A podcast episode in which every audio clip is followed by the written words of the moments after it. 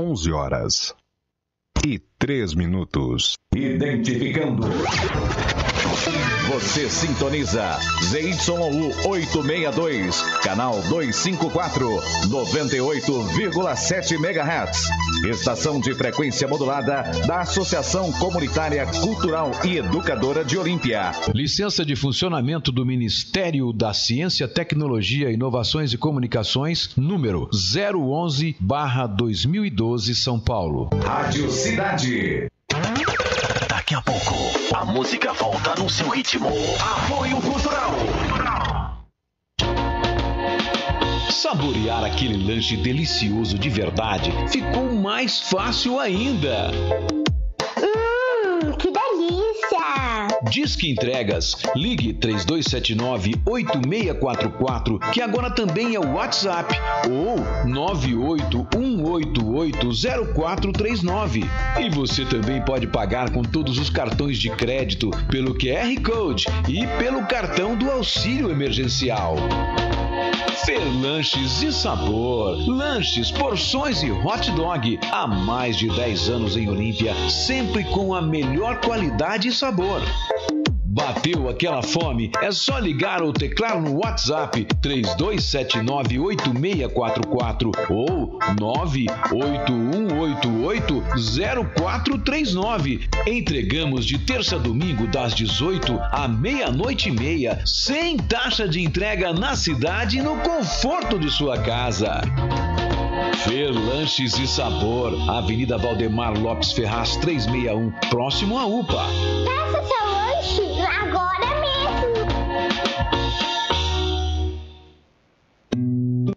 Alô, bom dia para você que está aí na sintonia dos 98,7 MHz da sua Rádio Cidade, a voz da comunidade. Eu, José Antônio Arantes, estou aqui ao lado desta sempre companhia linda, maravilhosa, que não precisa de nenhum retoque, de nenhuma maquiagem, de nenhuma camada de reboco, né? Essa figura poluta, insofismável e indeletável da minha querida Pitoca, sempre na companhia dela. Essa não me abandona, não chega atrasada no programa e está sempre ao meu lado. E do lado da Pitoca, nós temos aquela que é a extensão da minha alma, a extensão do meu corpo, a Bruna Silva, que era Arantes. Hoje ela é Saviguinago.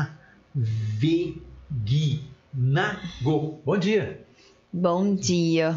E aí, alguma novidade? Não, senhor. A rainha do fuxico, não tem nenhum fuxico hoje? Não, porque eu não sou fuxiqueira. Nossa, não, imagina que não é. Bom, gente, é, começando o programa de hoje, que é segunda-feira, 21 de setembro, chegando aí ao final deste de mais um mês deste ano, né? Agora temos só outubro, novembro, dezembro, mais três meses. O ano está indo de embrulho, está indo rapidamente, né?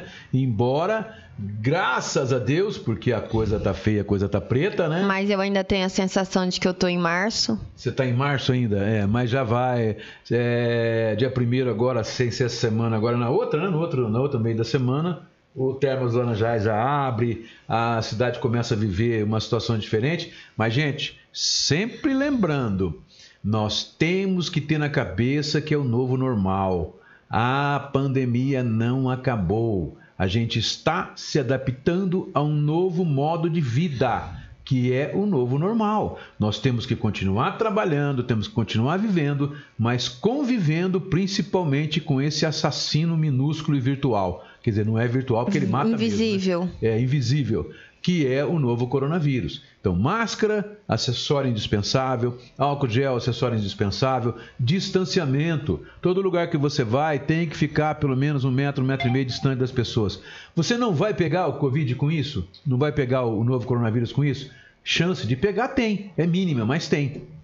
Mas se você não usar máscara, diminui em 30%, 40%. Quer dizer, você passa a ter 60% de chance de pegar. Se você não obedecer o distanciamento, mais 20 ou poucos, 20 e poucos por cento. Se você não higienizar as mãos e não passar álcool gel nas mãos toda vez que você tocar em algum lugar, mais 30%. Então, no fim, né, no fim, se você não tomar essas três atitudes, elas devem eliminar aí por baixo, por baixo, uns 70% de chance de você pegar. Porque Imune, gente, ninguém tem. Pessoa está em isolamento dentro da casa dela lá, que nem vou citar o exemplo da minha mãe. Tá lá na casa dela, sozinha, fechada, a casa na frente é uma grade, parece uma prisão.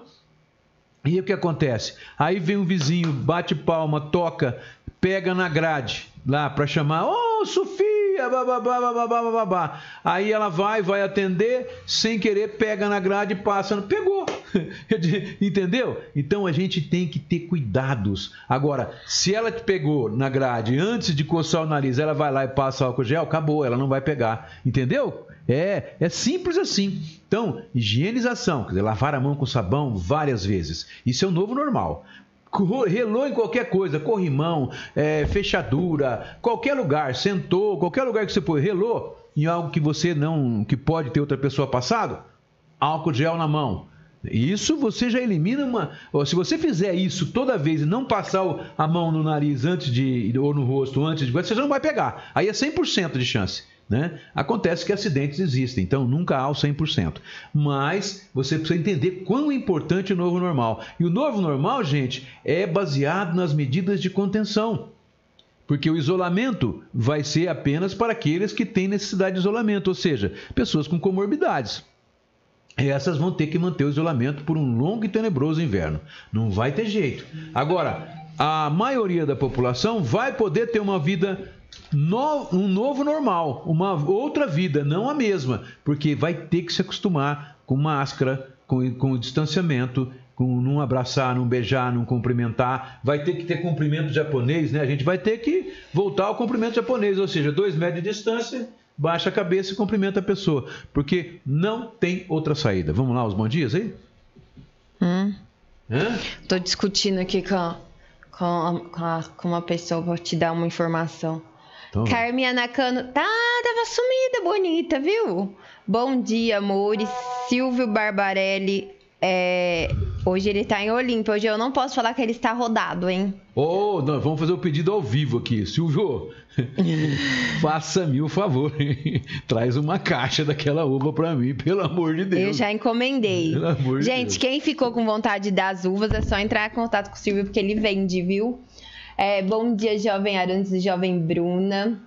Luciano Sandro, bom dia. Sandra Regina, bom dia. Otávio Reco. Por Bruno... isso que choveu ontem, né? Por quê? O Silvio tá em Olímpia? É verdade, não tá rodado. Bruna e Eduardo, bom dia, jovens. Deise Neves, bom dia. Sueli Ferreira, bom dia. Alessandra Alves, bom dia. Creuza Silva, bom dia. José Vicenzoto, Sônia Regina, bom dia. Fabi Zerbinati, bom dia, família. Uma semana abençoada para todos nós. Edinaldo Souza Lupe, bom dia. Kátia Soares, bom dia. Uma boa semana a todos. E só. Só? Ah, vamos lá então no YouTube. No YouTube, quem tá lá? Curiosity Project. Bom dia, jovem Arantes. Hoje não teve nenhum jovem para você, você viu? Você é. viu quantos, quantos mensagens você leu aí?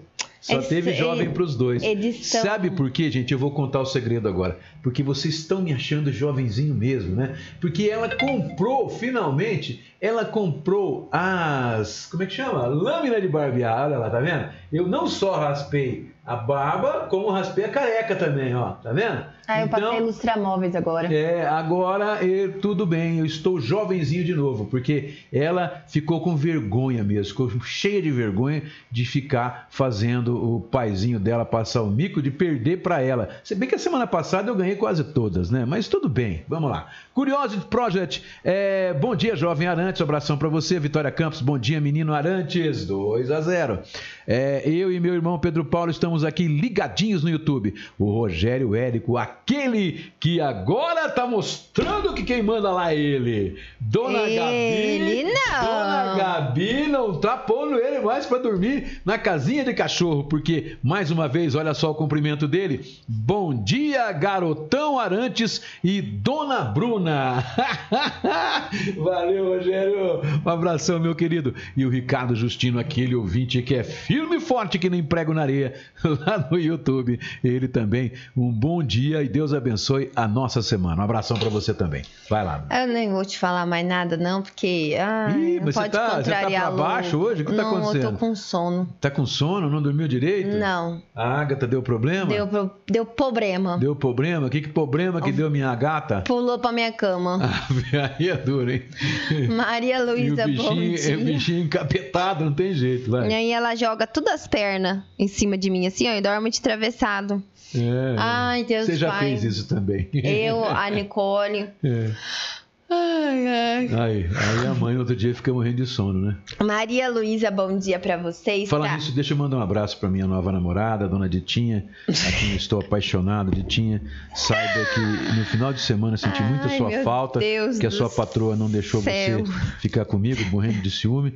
Mas, eh, sabe, Ditinha, então eu faço essa confissão para você. Senti muito sua falta. Um beijo para você, um abraço apertado. Ai, o povo é louco. Agora eu vi que a quarentena deixou todo mundo doido mesmo. Tá.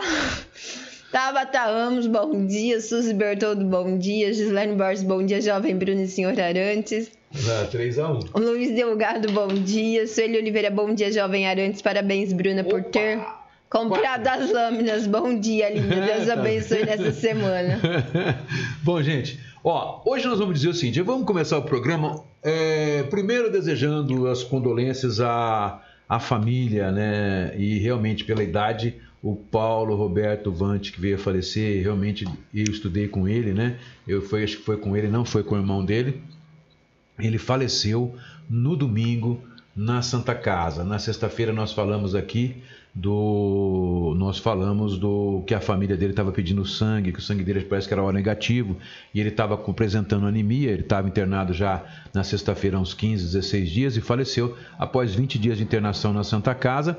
O Paulo Roberto Vante aí deixa a gente com 61 anos, uma vida inteira ainda pela frente, mas foi levado por esse maldito, esse vírus da morte chamado novo coronavírus ou SARS-CoV-2 que provoca a doença chamada Covid-19. É, então, a gente começa falando, e vamos falar sobre isso também, sobre o número de casos, sobre as mortes que estão acontecendo. E embora a gente tenha tido aí cinco mortes, né? Ou não, quatro mortes, quatro mortes nos últimos dias, a gente está em escala descendente ainda. Baixou um pouquinho, nós estamos aí em volta de 1,8 mortes, aliás, é, uma morte a cada 1,8 dias, ou seja, a cada é, 40 horas por aí, mais ou menos, né?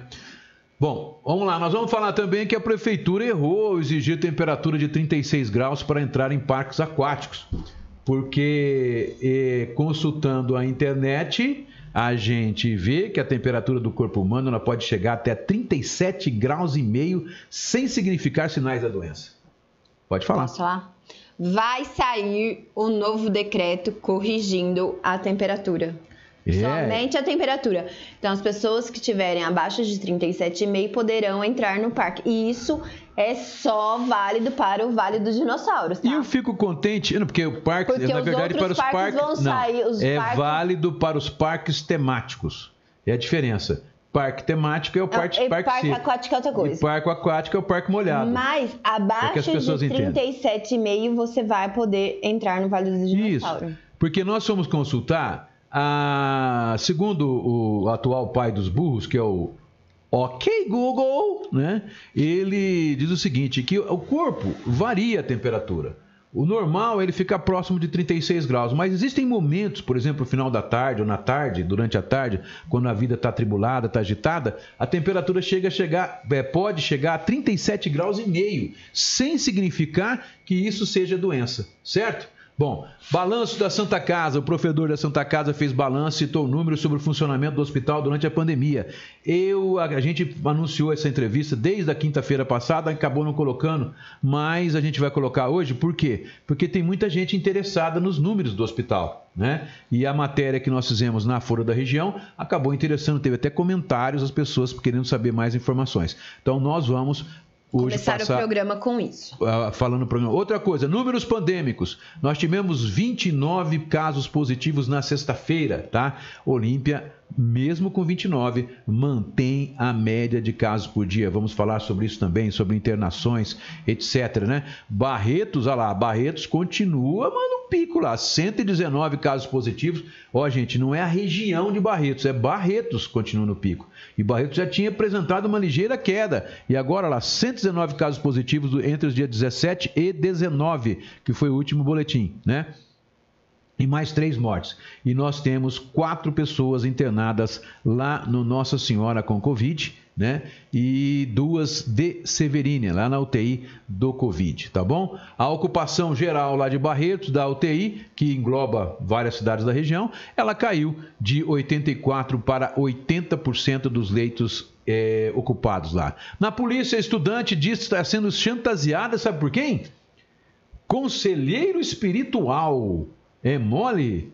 A pessoa ficou com problema, foi consultar um conselheiro espiritual, sabe por onde?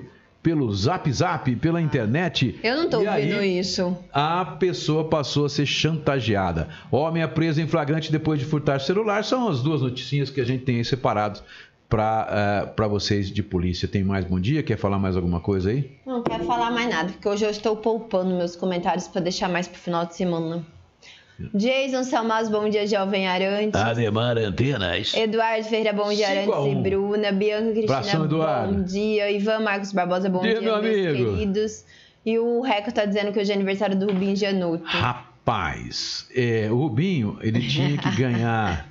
É um cara com coração do tamanho de um, de um- de um elefante, né? Do tamanho do amigo dele aqui. Mas ele tinha que ganhar um, um bolo, um bolo de 100 gramas para cada quilo que ele pesa. Eu quero saber que vocês me digam aí, então, qual, quantos quilos teria que ter esse bolo? Fica aqui a pergunta. Não estou dizendo do coração dele, tá? Que o coração dele é um coração de elefante, né? Ninguém Nossos conseguiria parabéns. fazer o É, bolo do tamanho do coração do dele. tamanho do coração dele não dava para fazer, porque o cara realmente ele é uma pessoa que participa ativamente da sociedade e ele faz, Faz a o bem sua sem olhar a quem. benemerência, faz o bem sem olhar a quem. Mas eu gostaria de saber, quem conhece ele, como eu conheço, né? Quem sabe ele, eu queria saber quanto teria que pesar o bolo dele se representasse cada 100 gramas dos- de tanto que ele pesa. Não é gordofobia, não é preconceito, não é nada, é apenas uma brincadeirinha, tá Uma bom? enquete, inclusive, É, uma que eu enquete. aceito 100 gramas do bolo. tá? Aí tem que arrumar uma boleira pra fazer o bolo pro Rubinho e mandar um pouquinho de bolo Parabéns pra pra Bruna. você, meu irmão. Continue sendo essa pessoa maravilhosa que você é. Tem Ó, mais. a Renata Cris, bom dia, Arantes, bom dia, menina Opa, ó, o Bruna. pessoal tá é, vendo que você com essa cara de, de morta, Morta viva? De morta viva, não vai ter voto nenhum hoje. Tá 5 a 2 para mim. Nem ligo. Bom, vamos lá então. Vamos, já vamos começando com a questão do, da Santa Casa, pra gente já entrar aí nos. Como é que chama? Nos finalmente.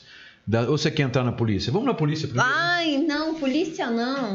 Não, só esse caso aqui que você caiu no conto da chantagem. Eu não. Ah, não foi você não? Eu tô fora. Ah, você tá fora? Bom, então antes disso vamos aos falecimentos. Tem bastante falecimento aí no final de semana. Então você faz favor, né? Vai. Ô, tá faltando.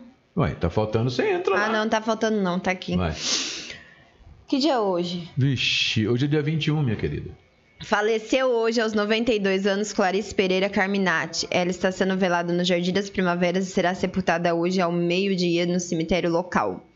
Faleceu hoje também aos 71 anos Antônio Carlos Druzian. Ele está sendo velado no Nicolau da Ude e será sepultado hoje às 13 horas no cemitério local. Faleceu também hoje aos 78 anos Antônio Miguel Aidar. Ele está sendo velado no Jardim das Primaveras a- vai ser velado no Jardim das Primaveras a partir das 13 horas e será sepultado hoje às 17 horas no cemitério local. 13 com 7 dá Quatro horas. 4 horas, né? Bom, é, a questão do, do furto aqui, o furto aconteceu lá na José Rodrigues da Silva, levaram o celular da pessoa, né? É furto, não é coisa que a gente já vira corriqueira aí, né? Mas vamos lá, o caso inédito hoje aqui que a gente tem. Antes eu queria mandar um abraço para o pessoal lá do, Mahatma Elder, né? Um abração pessoal que está lá, as Mahatminhas, que me atenderam muito bem hoje também. Eu bati um papo com o meu, meu líder budista, zen budista, né? Mahatma Elder, e ele está lá, né? Firme e forte também, atendendo a todo o pessoal, ouvindo todo mundo, como sempre, com aquela paz, com aquela calma, com aquela aquela coisa serenidade, zen, aquela serenidade, tranquilidade, aquela coisa zen, né? E nós convidamos ele hoje para assim que ele tiver uma brechinha lá, né, ele dá um toque pra gente e ele entrar no programa nosso aqui falando alguma coisa sobre o atual momento aí, sobre coronavírus, sobre, o, sobre a medicina, etc, etc. Vamos ver, vamos aguardar aí que sobra um tempinho para ele lá, para ele poder participar diretamente aqui do nosso programa. Um abraço para Mahatma, abraço para as Mahatminha, né, que atende lá. Mahatminha, é, e, e um beijo no coração. Bom, mas vamos lá, gente. Olha só o que aconteceu. Essa aconteceu na sexta-feira. Uma estudante de 20 anos, moradora da Coab 1, alega que está sendo chantageada por um conselheiro espiritual. É mole, gente. Na delegacia de polícia foi registrado um boletim de ocorrência para apurar crimes de ameaça e estelionato. A garota afirma que já pagou cerca de dois mil reais, gente, dois mil reais para o conselheiro. Rapaz, ó, quem quiser aconselhamento espiritual, o meu é baratinho, viu? Pelo WhatsApp, vamos colocar um número aí, né? A gente faz e eu não vou ameaçar, não é nada, mas você pode depositar ali, né? Uma graninha que vai fazer bem. Bom, brincadeira, viu, gente? Na Polícia Civil, então, foi na manhã de sexta-feira, dia 18, a estudante contou que no início de janeiro deste ano ela estava passando por problemas pessoais e acabou entrando em contato com o serviço de conselheiro espiritual e conversava com um número de telefone DDD 16 com uma pessoa chamada Iago informou na polícia que o tal Iago solicitou os seus dados cadastrais. Aí já tem que começar a duvidar, né? Endereço de e-mail e ainda mandou foto da carteira de identidade e cartão do CPF para o conselheiro. Gente, aí é complicado. Ela informa que tais informações foram passadas depois de muita conversa e pressão psicológica para que ela fizesse é, o que ele estava mandando, pois caso contrário, seria punida pelos guias espirituais. Nossa, Gente do céu, isso. é complicado. A estudante contou na polícia ainda que chegaram a dizer que deveria pagar os valores, caso contrário, teria uma doença grave, como câncer, iria sofrer um acidente ou não andaria mais. Estima ter pago até agora ao todo cerca de dois mil reais. Antes, de, de, antes ainda, aliás, de acordo com a estudante, ela descobriu que a senha do seu e-mail foi alterada e que alguém estava utilizando o seu e-mail para cadastros diversos entre eles Mercado Pago e uma empresa de publicidade de Santa Catarina. No e-mail encontrou a solicitação do cartão de crédito em seu nome no Mercado Pago. Ela informou também a estudante na polícia que o golpista fez um contrato de publicidade em seu nome em uma empresa de Santa Catarina disse que em conversa com o golpista, através de mensagens, ele chegou a confirmar que está utilizando o nome da estudante para fazer transações indevidas. Informou ainda a estudante que, ao tomar satisfações, ela passou a ser intimidada pela pessoa que chegou a sugerir que prejudicaria sua vida pessoal e de seu namorado. Com isso, ficou temerosa e demorou para registrar a ocorrência. É mole, minha querida. Hum, Você quer fazer conselhamento espiritual Tô comigo? fora. No 1990 eu cobro, tá bom? Ah. Tem mais bom dia aí? Tem. Vamos lá. Marley de Barbosa Cardoso, bom dia, jovem Arantes. A Sônia Alves, bom dia, seis, jovem Arantes. Bom dia, sete. Bruna. 7, 7 a 2. Hoje tá de lavada também. Luciana Toscano, bom dia. Bom, é, agora então vamos para a questão do da Santa Casa. Vamos lá ou não? Sim, senhor. Então vamos lá. Senhor, não, para Ai, com tem isso. bom dia da minha mão santa, da Crislane. Bom Um abração, dia, meus querida. jovens. Vamos lá. É, é, é, é, deixa eu achar aqui. Olha lá. O levantamento feito e divulgado na semana passada, acho que foi na quinta-feira, pelo provedor da Santa Casa, o Luiz Alberto Zacarelli, ele, é, ele apontou né, uma média de 80% de seus leitos, né? Da UTI, foi, aliás, os leitos da UTI que foram programados para o Covid foram, tiveram uma ocupação de 80%. Vamos lá. É, ele, ele mostrou ele, é, aliás, ele é, começou a entrevista dele falando que, por sorte, eles conseguiram né, montar, montar essa estrutura própria para tratar do Covid, utilizando o segundo e terceiro andares da entidade, da antiga maternidade, e atendeu mais de 80 pacientes na UTI própria, com 10 leitos durante os quase seis meses da pandemia. Segundo o Zacarelli, foram 276 internações na ala de Covid nos últimos seis meses. Tem como você fazer aí? 276 dividido por 6 é uma média. Tem jeito aí? Põe 276 dividido. 46. Por 6 primeiro por 6. 46. 46. 46 internações por mês, né? Agora, se divide 46 por mês, vai dar 30 dias, vai dar uma... Inter... uma 1,53. É, uma pessoa e meia por dia que internou por Covid na Santa Casa nos últimos seis meses. Destes 276, 30% utilizaram a UTI. Bom, se foi 30%, a gente tem que fazer a, a, média, vai dar 80 e uns quebradinhos, não é isso? Deu aí? Já fez a conta? 276 vezes 30%.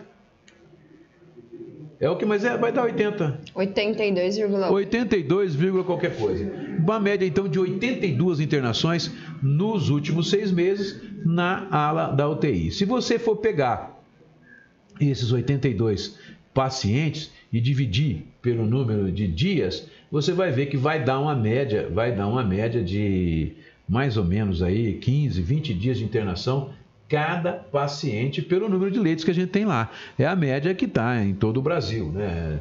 Ah, tem locais que é 10, tem locais que é 15, tem locais que varia, né? mas é de 10 a 20 dias de internação que as pessoas ficam para tratamento do Covid. Bom, mas vamos, vamos, deixa eu achar aqui a, a, a entrevista dele. É, deixa eu achar aqui. O, ele mandou para mim pelo, pelo Zap Zap, né? Deixa eu achar aqui o Zap Zap dele, que está mais fácil de eu achar a entrevista dele aqui. Vamos lá, dá para você ligar aí para mim a, a, a, coisa, filha? A, o som? Vamos lá então. Fala aí, Luiz Alberto. Explica direitinho como é que foi a situação, como é que está a situação do hospital. Primeiro deixa eu passar para lá, né? Passar para ah lá, deixa eu ver se. Aí, Alt T, aí, foi lá, vamos lá. Voltando para o Zap Zap. Fala então, Luiz Alberto, vamos lá. Bom, nós estamos aqui é, hoje, na semana que está complementando seis semana meses passada, né? do início da pandemia do Covid. É, foram seis meses difíceis, é, com muito sofrimento e também com algumas alegrias. É, mas nós estávamos, graças a Deus, com o hospital preparado para poder absorver a demanda dessa, dessa doença tão agressiva e tão surpreendente que é. Para vocês terem uma ideia, nós já tivemos, nesses seis meses, 276 internações aqui no hospital, sendo que 30% dessas internações foram pacientes que ficaram em UTI e 70% em enfermaria. Hoje, nós temos 16 pacientes internados, 6 em UTI, 2 em suporte ventilatório e 8 em enfermaria. Para vocês terem uma ideia do, do momento que estamos vivendo, nós já tivemos aqui no hospital é, 31 pacientes internados. E hoje temos 16, é quase a metade. Tivemos aí, infelizmente, é, 37 óbitos no total do hospital, sendo 23 olimpienses, 5 pacientes de Cajubi, 6 de Severínia, 1 de Altair, 1 de Guaraci e 1 de Colina. Nesse período todo, nós tivemos 223 altas hospitalares, que significa 80% dos pacientes que aqui passaram. Esses pacientes já estão em suas residências e curados da Covid.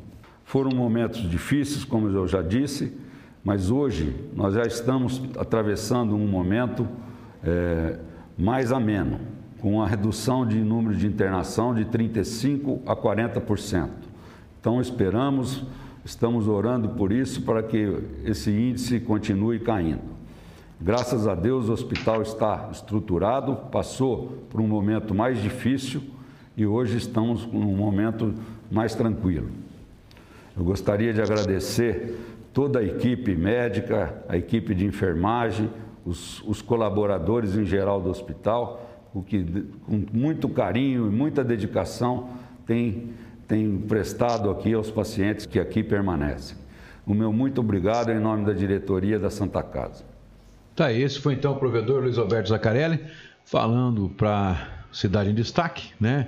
Na verdade, ele gravou esse vídeo, não foi exclusivamente para Cidade em Destaque. Ele gravou esse vídeo na quinta-feira, colocou no Facebook e mandou para o pessoal da imprensa, né? Eu recebi direto no meu Zap Zap. Só para complementar alguns números interessantes, ele diz o 31, né? 31, o pico da Santa Casa foi 31 pessoas internadas nesses seis meses. 31 pessoas na ala do Covid. Se não tivesse com o terceiro andar, que também foi usado para enfermaria, praticamente totalmente tomado o segundo andar, né? Tomaria aí mais, até mais, não caberia no segundo andar da Santa Casa, onde estavam os 10 leitos de, UTI e mais o restante, que no começo acho que era 10 também, né? 10 ou 12, se não me engano, e depois ampliou para o segundo, para o terceiro andar a questão da enfermagem. Mas é, outro dado interessante que ele diz é que desses 270, né, que nós falamos de, de, de pessoas que internaram nessa, nessa, nesses seis meses de Covid, é, 83% se curaram. E outra coisa que a gente tem que levar em consideração, gente, é o índice de UTI, né? Porque se você computar 82 pessoas ficaram na UTI, né? Segundo o, o Luiz Alberto nos números que ele divulgou, e dessas 82 nós tivemos agora acho que chegou a 36 ou 37 mortes. Então, está dando um índice de 4 ou 5 pessoas que vão para a UTI, de cada 10 pessoas, 4 ou 5 pessoas acabam perdendo a vida. Tem regiões, gente, que esse índice chegou a 8, 7, 8. De cada 10 internados, 7, 8 na UTI, tá? Isso na UTI, não estamos falando do total. O total foram 270 internados. 80 precisaram de UTI. E desses 82, que, é, que precisaram, necessitaram de UTI, nós tivemos aí o, a morte de 36, 37 por aí. Então, dá menos de que 5 e mais do que 4. Né? Se não me engano, se não esteja, esteja falha aí a minha matemática. Ora, então, é, vamos colocar 4, vai o mais próximo. Seriam de cada 10 internados na UTI, 4 perderam a vida. Porque. E você vai levar. Ah, mas como 36 nós já estamos em 52 mortes? Porque simples, querido, né? As pessoas de Olímpia que morreram na Santa Casa, se não me engano, eles divulgam 23, mas pelos cálculos das contas que eu fiz desde o primeiro, eu acho que estaria hoje em 27 de Olímpia morreram na Santa Casa. 25 ou 27. O restante é Cajubi, Severínia, porque ah, o hospital local ele atende a região, a nossa microrregião. Então vem pacientes de Cajubi, de Severina, de Guaraci, né? E de Altair. Em Baúba, o pessoal vai para Catanduva, não vem para cá. Bom, mas então, esse é um dado importante, né? Esse índice de mortalidade na UTI da Santa Casa e o índice de pessoas que acabaram se curando, né? Que acabaram se curando durante esse período em que a, está, o hospital se preparou para atender. Outro ponto também é isso, né? Imagine os senhores se não tivesse feito tudo que foi feito. Aí eu falo que é a participação direta do prefeito, que é o nosso prefeito e que é secretário né, da, da saúde verdadeiro, né? É ele que toma as decisões. E se não fosse feito esse trabalho, nós que já estamos em queda, porque se você vê o próprio, o próprio provedor diz que já estão diminuindo, nós, o pico nosso foi 31 internados, hoje não passa de 20, 20, 22, oscila para 16, 18, 20. Isso em toda a região, sem contar que Severínia está vivendo o seu pico aqui na nossa região. Né? Altair cidade muito pequena, não chegou a ter um, um, grande número de internações. Guaraci, o trabalho do prefeito lá foi muito bem feito, o secretário da saúde de lá, o pessoal fiscalizou o comércio, fechou a entrada lá do, da, do, dos condomínios que tem lá de, de, de, pescaria, só para os moradores mesmo. Então, fizeram um trabalho muito bem feito. É, eu, parece que na última vez que eu vi, Guaraci estava, se não me engano, com três ou quatro ou cinco mortes no máximo, né? E cento e poucos casos confirmados. Então, foi feito um trabalho muito bem feito em Guaraci. Eu acho que, inclusive, foi o melhor trabalho realizado na nossa microrregião, foi o de Guaraci. Pela fiscalização, que foi realmente pelo menos a gente viu aí as pessoas comentarem, etc, né? Teve até vereador que chamaram a polícia para ele porque queria entrar na marra em rancho, né? Lá em, em, em Guaraci. Em Guaraci. É, tem até vídeo, né? Desse vereador brigando e o cara tendo que chamar a polícia. Bom, mas é, a gente então vê que o trabalho foi bem feito. Agora, Severina não. Severina tá no pico ainda. Pelo menos estava na semana passada pelos índices. A região como um todo, Barretos também parece que não está, deve estar tá num platô muito grande, não está em queda, né? A cidade de Barretos. Ontem foram mais três mortes, mais cento e, tantas, cento e tantas. Nós vamos falar, temos dados certinho na matéria. É, então, a situação está em queda, está em queda. Mas é o que eu disse no começo do programa. Se cochilar, o cachimbo cai e pode pegar fogo em você, certo? Ixi. Concordou comigo com a minha metáfora? Concordo. Se não usar máscara, se não higienizar e se não manter o distanciamento, que é a questão da contenção, nós, o nosso novo normal, não vai chegar.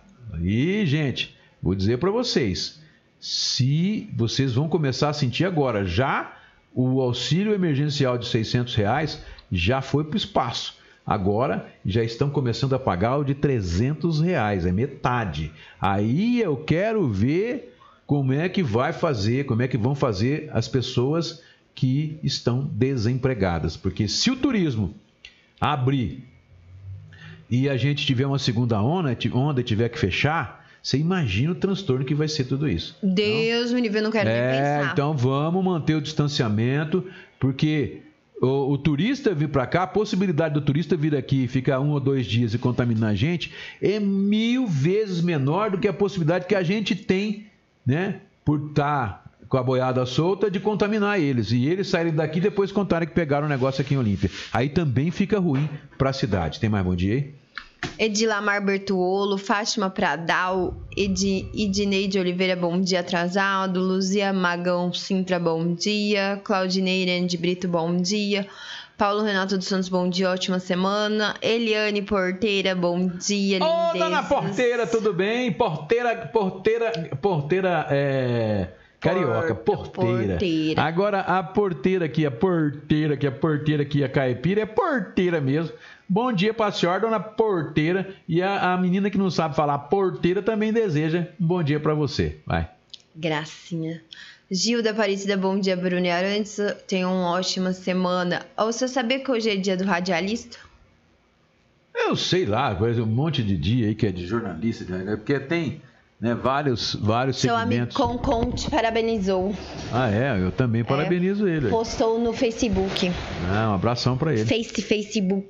É. Abração para ele. É, é nós. Tamo junto. Concon trabalhou aqui comigo a, a, na Folha da Região, ajudou a construir essa imagem que a gente tem hoje. Um abração para ele. Um beijo, meu querido. Vai. É... Vai pra onde? Vai pro. Pra puta que. Oh! Ainda bem que eu não tenho mais nada a ver com a dona Celi. Meu negócio agora é a ditinha. Daqui a pouco meu celular faz assim. Zzz, é. Meu negócio é a ditinha. puxando a minha orelha. Ditinha, ditinha, sou apaixonado pela ditinha, entendeu? Jesus. Tô apaixonadérrimo pela ditinha. Será que ela tá ouvindo? Eu não, acho que não, senão ela já vai... tinha comido o fígado. Bom, vamos lá, gente. Ó, é, vamos falar agora do assunto, já aproveitando que está no pico do programa. Depois a gente entra de novo na questão dos números, mas vamos falar dos números de mortes, gente.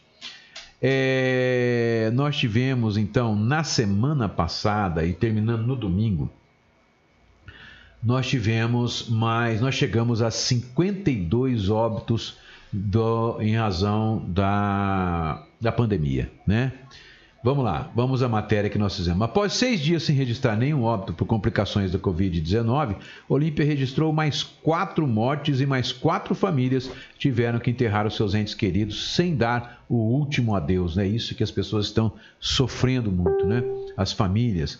Uma no domingo, dia 20, outra na quinta, 17, duas na quarta-feira, dia 16. E chega agora a 52 vítimas do novo coronavírus. Desde o início da pandemia, 11 delas em setembro. A última morte havia sido registrada na quinta-feira, dia 10, portanto, há mais de 10 dias atrás.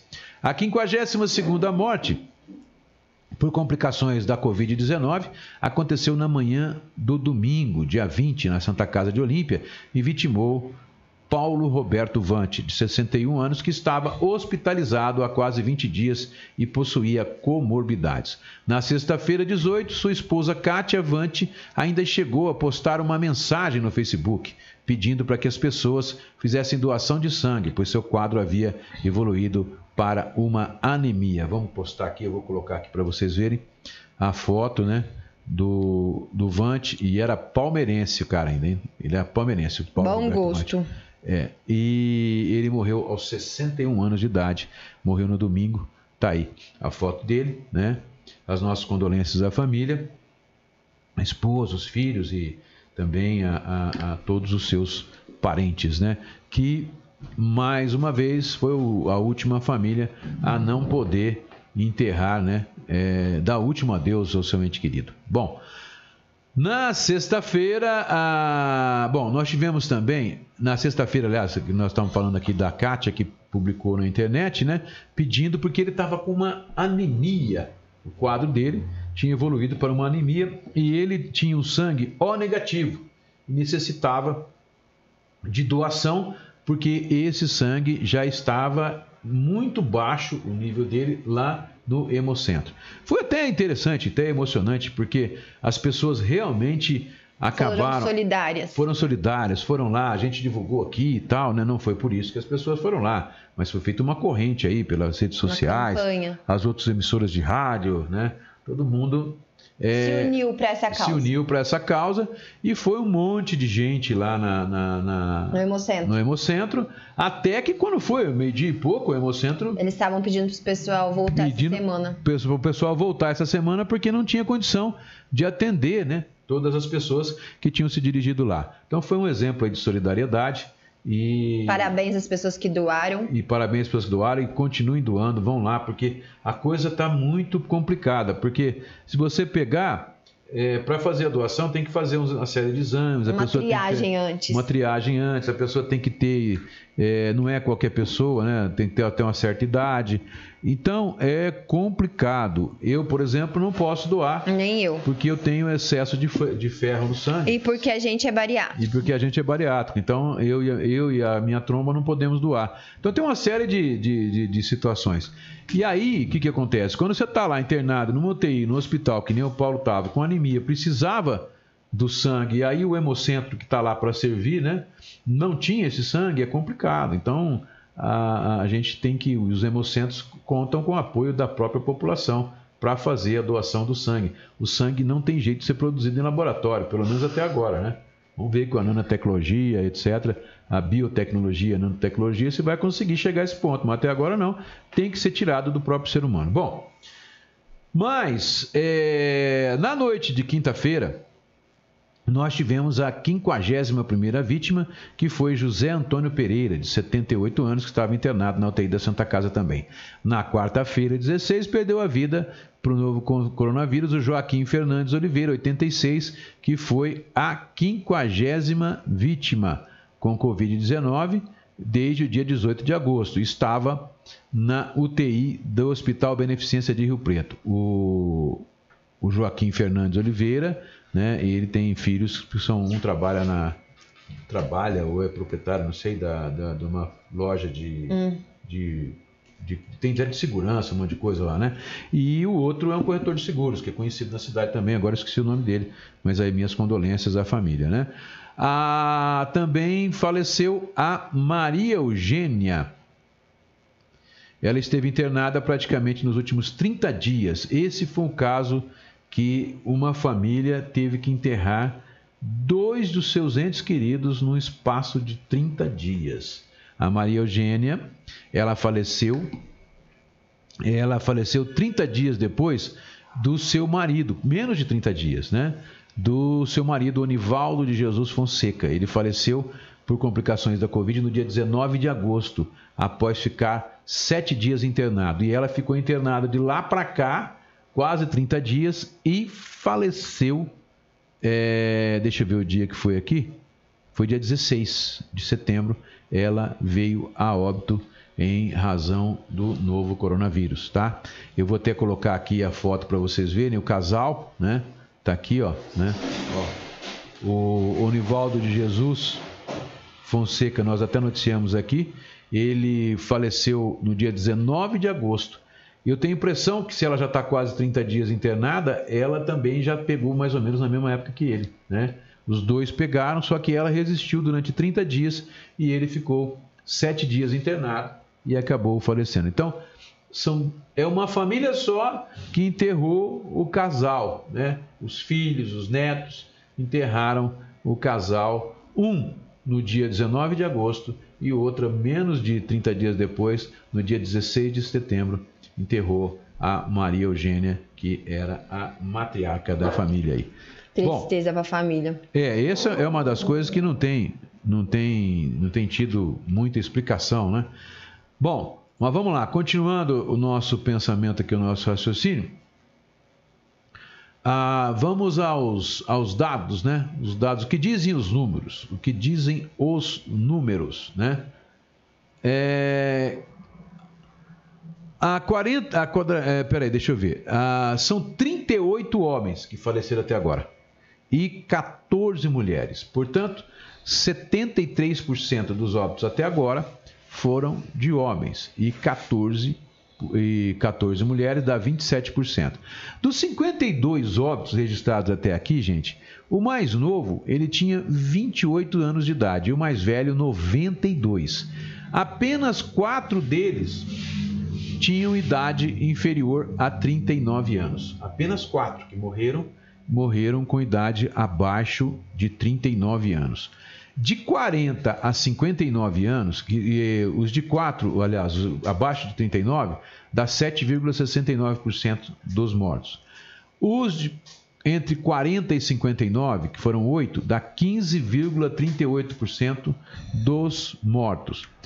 E a grande maioria está situada entre ou com mais de 60 anos. Mas a gente delimitou aqui, ó, com mais de 60 anos, dá simplesmente 30, 40 pessoas morreram com mais de 60 anos. 29 entre 60 e 79, que dá 55%, 55% e 11 com mais de 80, que dá 21,5%.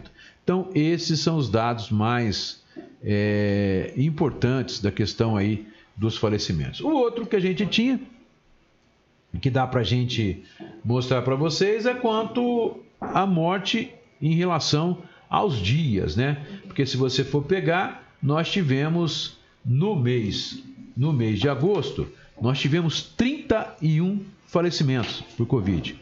31 pessoas morreram no mês de agosto. Se você dividir essas 31 ah, por, por número de dias, agosto teve 31 dias. Dá exatamente um. uma morte por dia no mês de agosto. Bom, no mês de setembro, né, então nós estamos com 52, você vê que no mês de setembro nós tivemos 11 falecimentos. Não está dando uma por dia ainda. 11. Então, nós estamos hoje no dia 21. Se não morrer ninguém hoje, mas vamos computar, né, ontem mesmo. Divide para mim 20 por 11, vai dar 1.8, 1.9, qualquer coisa assim. Então, nós tivemos uma queda, uma queda de número de mortes também, além de ter uma queda, de estar tá tendo uma queda desde o do pico, lá foi lá pro dia, entre o dia 15 e dia 20 de agosto, uma queda no número de casos que vem sendo 30% por semana, 20%, até chegar, nós vamos falar isso daqui a pouco, a 20, 20 casos por dia a média chegou nessa semana, que foi mais uma queda de 20%, 20 ou 30%, é, nós tivemos uma queda de expressiva, né, de 50% no número de casos. Porque nós passamos de uma morte por dia para uma morte, bem dizer, a cada dois dias. Dá um ponto que Você fez a conta? Dá 1,81. 81. Então, é como se fosse praticamente uma morte a cada dois dias no município de Olímpia. Então, gente, nós realmente estamos na fase, nós estamos em queda, em queda, o quadro nosso, se você for levar em consideração número de contaminados e número de mortes, nós estamos realmente em queda. Nós estamos em queda. Agora, é, isso não significa, né, que acabou a pandemia, gente. A gente ouve muita gente falar: ah, mas isso já acabou. Não tem mais, acabou, voltou ao normal. Que voltou ao normal, o que a gente está tentando é voltar ao normal, eu quero deixar bem claro para vocês, eu vou falar outra vez isso. O que voltou ao normal é o isolamento. O vírus continua aí. E hoje, por exemplo, nós podemos ter 1.500, 1.600 pessoas com esse vírus contaminado perambulando pela cidade. Acontece que está caindo. Por que está caindo? Cai o número de contaminados, cai o número de internações, cai o número de mortos. Está caindo por quê? Está caindo porque nós já devemos ter a grande, uma grande quantidade das pessoas que não acreditam, uma grande quantidade das pessoas que acham que é uma gripezinha, ou que as pessoas que estão na, na linha de frente, que estão trabalhando, que estão andando, que estão sujeitas a pegar, já devem estar imunizadas, ou seja, já pegaram o vírus e já estariam imunizadas. Por isso que o número de queda, por isso que a gente está nesse número de queda e pode manter isso. Como que a gente mantém isso? Se mantiver a questão do distanciamento, a higienização das mãos principalmente, né? Pegou nos lugares, tem que higienizar e e principalmente o uso de máscara. Você deixa de contaminar o outro porque deixa de expelir e deixa de receber pelo ar o vírus que pode estar circulando no ar não é que ele fica direto, mas alguém deu uma tossida próximo de você, o vento vem, o vento do ar-condicionado, o vento na, na, no ar livre mesmo, joga para você e vem, e você, se estiver sem máscara, respira aquele vírus e acaba gotículas de saliva ou de secreção e acaba pegando o vírus. Deu para entender não? Tem mais aí bom dia, alguma coisa? Hum, Aleca sim, bom dia família, uma semana abençoada. Eu estou mostrando aqui para vocês agora a, a Folha da Região, né? E a sua manchete. A manchete da Folha da Região foi que o prefeito publicou o decreto, né? Dizendo que não vai ter aula no município nesse ano, nem estado, nem município, nem nas escolas estaduais e nem nas escolas municipais, não tem aula esse ano no município. A outra é justamente no, na sexta-feira nós estávamos com 51 mortes, no domingo aconteceu mais uma, foi para 52. E a terceira manchete é o Termas confirma a reabertura do parque em 1 de outubro, que é o Termas é a mola propulsora do turismo e representa aí 50% da nossa economia. Bom, é... nós vamos então agora, vamos lá, é... deixa eu ver, a questão da, da da... Da, da, da temperatura, nós já falamos, né? Acho que não tem já. que falar mais nada. 37. Que foi um erro, eu foi um acredito erro, decreto, que seja... vai publicado de novo. É isso. Ó, oh, o Beto, ele tá lá na Coab 4 escutando a gente junto com o Papis e a mames dele, o Estevão e a Mariana. Um abração para vocês, um abração. O Estevão, né? Estevão, né? E a, a dona Mariana, um abraço para vocês, um beijo no coração. Bom, vamos aos números pandêmicos então, né? Nós tivemos 29 casos positivos na, na última semana, né? E deixa eu abrir aqui a minha planilha para eu poder comentar para vocês.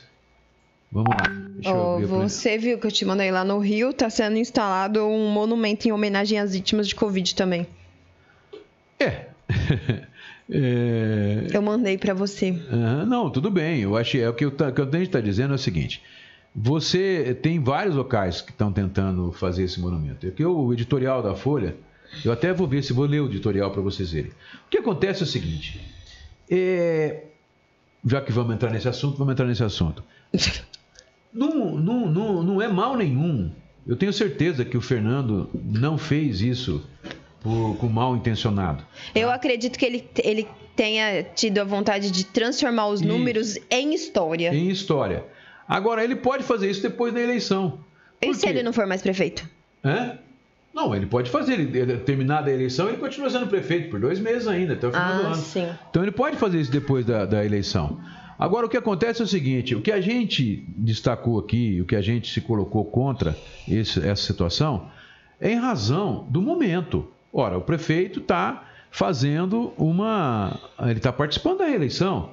Quando ele vai, faz um monumento desse, vocês acham que a família, as 50 pessoas, ou 52, é, as 52 famílias, não vão ficar agradecidas e vão se sentir na obrigação de votar no prefeito? Ou não. Tudo bem, mas. Ou a- não, porque nesse momento maioria- de ódio e de falta de amor ao próximo e de que tudo vira mimimi, as pessoas vão falar assim: ah, vai pra puta que pariu. Já falei mesmo. Tem muita gente que não tá nem aí, não, filho. Eu acho que as próprias famílias, muitos, também não vão levar pra É, mas a gente, tá lado, falando, não. a gente tá falando em termos de maioria. Então, o que que acontece? É claro que sempre vai ter conta, sempre vai ter gente e tal. Mas o que eu estou dizendo é o seguinte: fica pelo menos antiético, entendeu? Você pegar o dinheiro público, aplicar em algo que pode ser revertido em voto para você, porque você está fazendo. a- você está em plena eleição. É justamente por isso que não pode inaugurar obra, que não pode contratar funcionário. A lei prevê isso já. Que não pode fazer isso. É justamente por isso que antes do dia não pode pegar apoio e publicar. Isso. É isso, é o que eu estou dizendo. Então, é complicado, é complicado. É, O que se levantou aqui é isso. Não estamos discutindo a má intenção, discutindo. Pode ter feito com o maior dos corações do mundo. Só que o momento não é esse. O momento não é esse. E, inclusive, eu acho que quanto mais para frente demorar, porque lá também você pode fazer um memorial e deixar aberto para os próximos que morrerem. Né? Mas eu acho que a eleição vai durar o que agora? É, dia 15 de novembro, tá aí. Então, dia 30 de novembro, vai lá. É, então um mês e meio. Nós estamos um mês e meio praticamente da eleição. Então, não, não custa fazer isso depois. Faça depois. Né? Já foi, de uma forma ou de outra, externada a intenção de se fazer. O que a gente está alegando é isso. Então, é, foi inoportuno. Foi inoportuno. Para mim, foi um erro estratégico de marketing. Eu acho que isso pode pegar, pode ser até pior o efeito do que o contrafeito aí. E essa é a minha opinião. Agora, é, não estamos dizendo, né, você, você é, que, que o prefeito agiu de má fé, que não, não é isso. Não está questionando isso. Está questionando a oportunidade do fato. É, porque tem que ser bem claro as coisas, porque senão esse povo mimizento gosta de fazer regaço, Aí né? falar, "Ah lá, Distorce tá- tudo a voz, é, Aí corta pega- vídeo, pega pega, só o que que interessa falou, a né? eles. Ô, povo de Olímpia, né? Ô, É, vou não é te não, falar, muito- né? Não é, é nem a maioria, é, um meia um é, meia percentual dúzia. muito pequeno que fica trabalhando. né? Vai. E Dinei de Oliveira, legal isso, só precisa ver interesse e valores, porque essas obras são caras. Lembra das pernas que colocaram na praça e vieram andando pro recinto? Será que o interesse é homenagear? Então, aí Eu que fica- acredito que o interesse seja homenagear sim, é transformar números em histórias. É, eu acho que inclusive é uma coisa que eu até concordo que tem que fazer. Eu acho que tem, principalmente onde está se pensando fazer, lá em frente ao cemitério, né? É, você pega nos Estados Unidos, o pessoal que morreu no Vietnã tem. É, esse tipo de memorial tem para deixar lembrado que, na verdade, foram as vítimas né, de uma situação que tem. Cala a boca, Magdo. Cala a boca, Magda!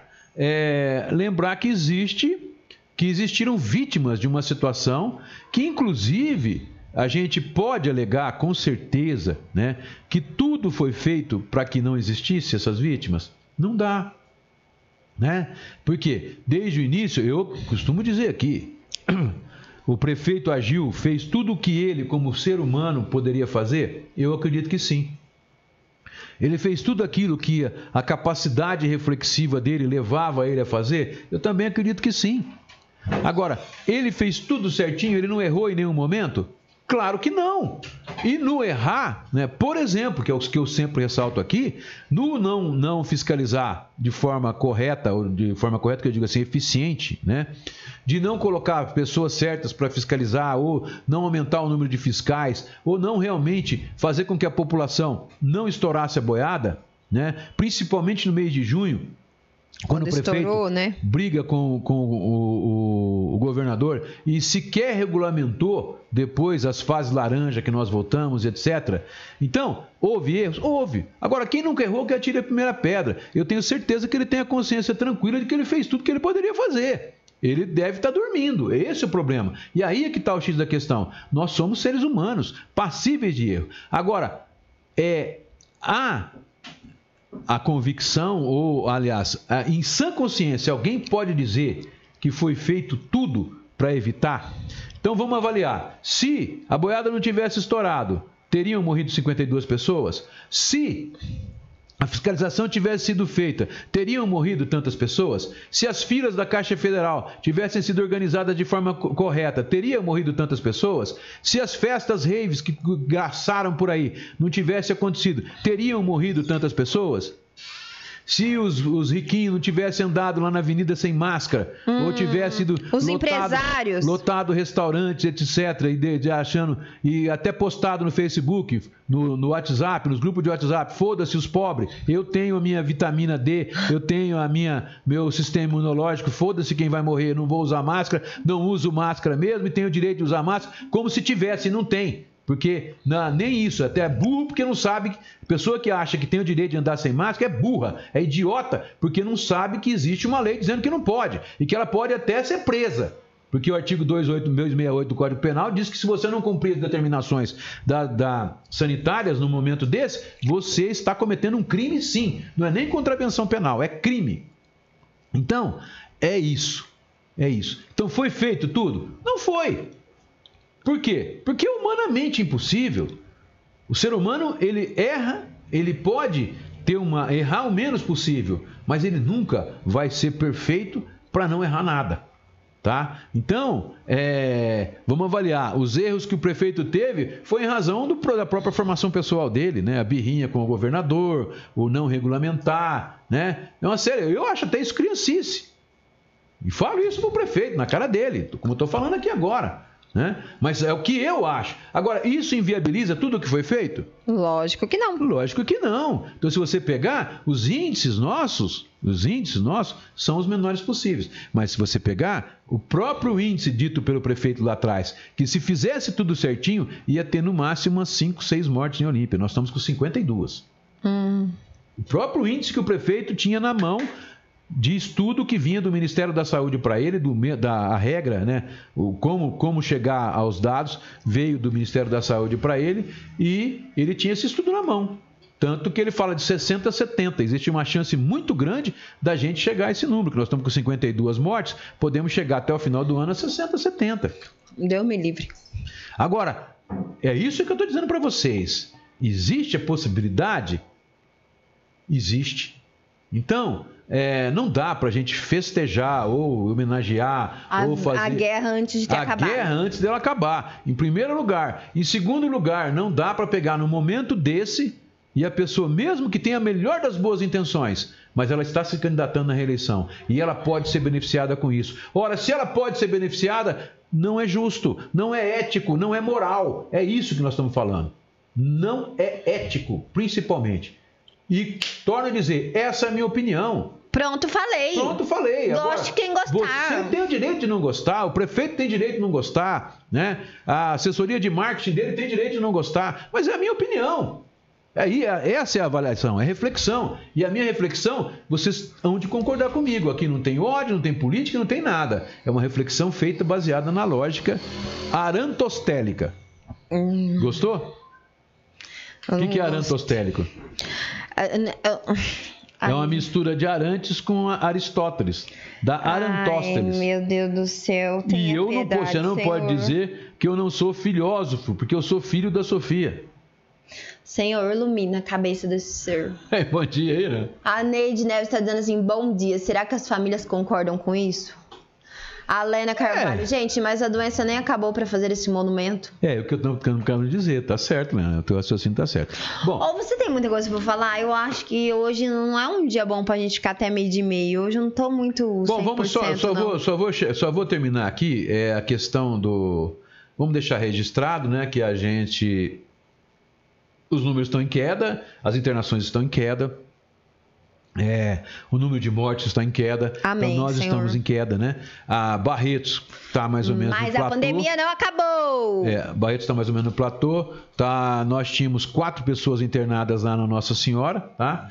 E fica com a certeza, então, de que a pandemia não acabou. Ou seja, essa pandemia ela vai acabar quando tiver uma vacina, quando tiver uma vacina que realmente imunize toda a população. Quando vai acontecer isso? Quando que vai acontecer isso? Ninguém sabe. Por quê? Gente, a, pelo a maioria dos, dos infectologistas, dos cientistas que estão estudando, eles, a maioria deles apontam para quando o final disso? Final de 2021, gente. É o fim da pandemia. Até lá, vai surgir vacina? Vai surgir vacina, mas vai ter muita coisa, ainda vai ter vacina que vai dar problema, vai ter gente, pode até gente que vai morrer por tomar essa vacina. Pode acontecer. Ninguém tem noção do real. E outra, e depois que uma vacina tiver certinha, bonitinha, para ela chegar na população mais pobre, inclusive, Hum, vai demorar. vai demorar. Então, vai primeiro os riquinhos, quem tiver dinheiro para comprar. Depois os, a pessoal da, da área de risco, comorbidade, etc. Depois que vai chegar lá nos pobres. Então, a pandemia em si, e outra, se a gente levou seis meses para chegar algo em torno aí de 10 ou 15% contaminados, que eh, são pessoas. E outra, e já não tem, não tem certeza se os que foram contaminados agora, no metade do ano que vem, vão estar com imunidade ainda, porque a maioria pode não ter mais a imunidade. Porque se você for ver bem, por que, que se toma eh, a vacina da H1N1 todo ano? Porque o sistema imunológico, após um ano, ele ou ele perde a, a informação de que tem tem o anticorpo para aquela doença ou ela teve, sofreu algumas mutações que tem que ser refeita a vacina. Vocês entenderam? Então a coisa não é bem simples assim. Não é acabou, acabou. Então, gente, juízo e caldo de galinha não faz mal para ninguém. Vamos continuar. Máscara, higiene total, lava as mãos o máximo possível que você puder e bem lavada. Não é só fazer assim, não. Ó. Não é isso. Ó, palma com palma, né? dorso com dorso, né? dedos, pontas de dedo, fundamental fazer isso aqui, ó. O vírus pode ficar aqui também. Isso não só na lavagem, mas no álcool também, tá? É isso aí, gente. Você vai falar alguma coisa? Lógico que eu vou falar, acaba o programa logo que eu vou comer, porque hoje tem feijão. Hoje e quinta-feira é o dia que eu como bem, porque eu sei que eu vou comer comida decente, não só ovo. Porque os outros dias, gente, terça, quarta e sexta eu sou obrigada a comer omelete da Ditinha. Agora, segunda e quinta eu sei que eu como bem, que eu como feijão. Nem a filha mais quer saber da Dona Celi. Até a filha tá apaixonada pela Ditinha. Dona Celi, olha, eu se eu fosse a senhora, eu ia pro asilo. Ai, olha, ah, eu quero mandar um beijo especial pra Ana Cláudia, aquela lindeza lá do Gaguinho. Ela vai lá só pra escrever minhas cartinhas. Obrigado, querido. Olha meu coração. Não, isso aí é o Gaguinho que manda você, feijão. eu Ele nem manda na, na embalagem Ó, pequena mais, ó, porque diz que não ó, tem conserto. Meu coração aqui, ó. Coração. Teu coração chama feijão. ó, ela escreve essas cartinhas lindas aqui, ó, em cima da nossa, do da nossa comida. E hoje, como sempre, eles já sabem, né? Engraçado, eu vou falar uma coisa, vou contar uma Fala história. frase, você não falou? Ó, antes de tudo, fé, depois de tudo, gratidão. Família Jorge Bar. Tá errado. Família Gaguinho, por favor, da próxima vez você corrija, tá bom? Mas eu vou falar uma coisa. Você sabe que tem dia que eles mandam. Eles capricham, né? Como sempre, mas tem dia que eles mandam é, carne. é, carne de vaca lá. É Contra filé com manteiga, palmito, ervilha, essas coisas, né? Aí o moço fala assim pra, pra Ana: Ô Ana, é pra Bruna tá errado. Pra Bruna é catupiry e alho. Ela gosta de catupiry e alho. Eles já até sabem o que eu gosto. Então, eu não troco, não vendo e não empresto essa equipe, porque eles são maravilhosos. E hoje eu vou comer franguinho na chapa. Com que, pai? Adivinha com que? Com que? Catupiry alho. Por isso, gente, por isso, ó, um beijo todo especial pra vocês aí, a equipe toda, pro Gaguinho, pra Ana, pras Anas, né? Porque é muita Ana. E pra todo mundo. E agora, tchau, beijo que eu Ah, vou pera comer. aqui só o Gubim Janotto tá? Bom dia, né? E a gente... Cadê meu bolo, Rubinho? Rubinho, parabéns pra você e que você consiga repetir essa idade, porque não... Repetir essa idade. É, não, que você consiga repetir esse dia, né? De comemorar bom. o seu aniversário. É, mais 71 anos, que ele tá fazendo 71, né? Mais 71 anos da sua existência, tá bom? Ai, um abraço, beijo no coração, meu querido. Ó, não xinga não, tchau. Tchau,